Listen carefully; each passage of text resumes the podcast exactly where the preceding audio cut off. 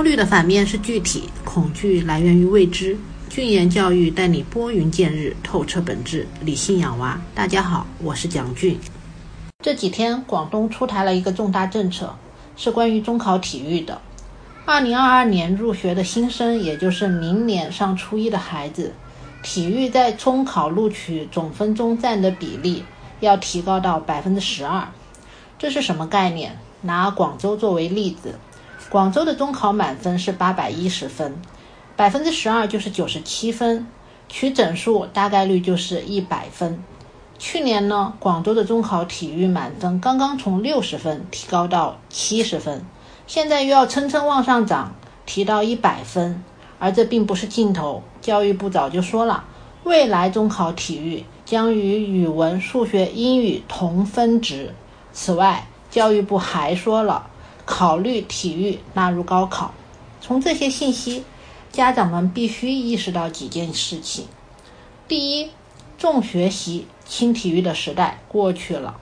以前广州的中考体育还是六十分满分的时候，学生基本差不多，人人都是满分，五十九分大把，每个人的分数都差不多，体育成了大锅饭，你好我好大家好。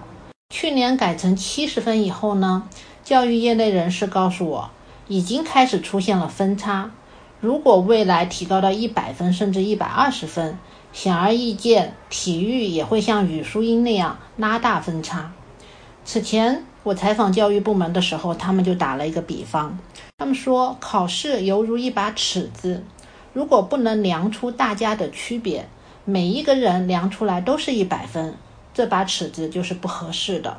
体育考试如果没有区分度，不利于学生健康、体质、体能的进一步提高。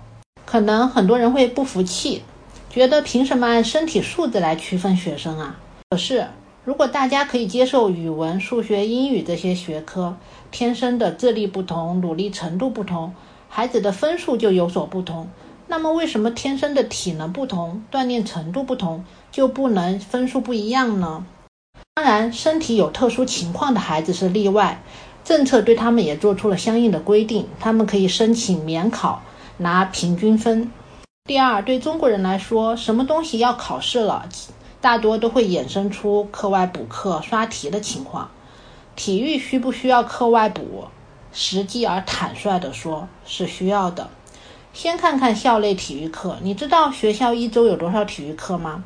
小学中低年级一周是四节体育课。高年级以及初中高一的学生是一周三节体育课，算下来一学期也就是大概五十节体育课。从技术上讲，中考体育有那么多项目，要跑、要跳、要打球，体育课只能教会学生最基本的技术。一个项目要玩出水平，肯定是需要课后坚持不懈的努力训练的。从体能上说，虽然除了体育课之外，学校还有大课间，鼓励学生每天运动一个小时，但孩子是扭扭屁股、抬抬手、敷衍了事，还是真的全身心投入、心跳加速、热血沸腾，我们不得而知。所以，课后参加运动锻炼是非常必要的。无论是参加学校的选修课、课后托管，还是体育机构的培训，最好选择一两门体育运动。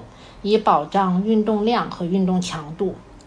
第三，需不需要花几大千甚至上万块的人民币去校外补体能？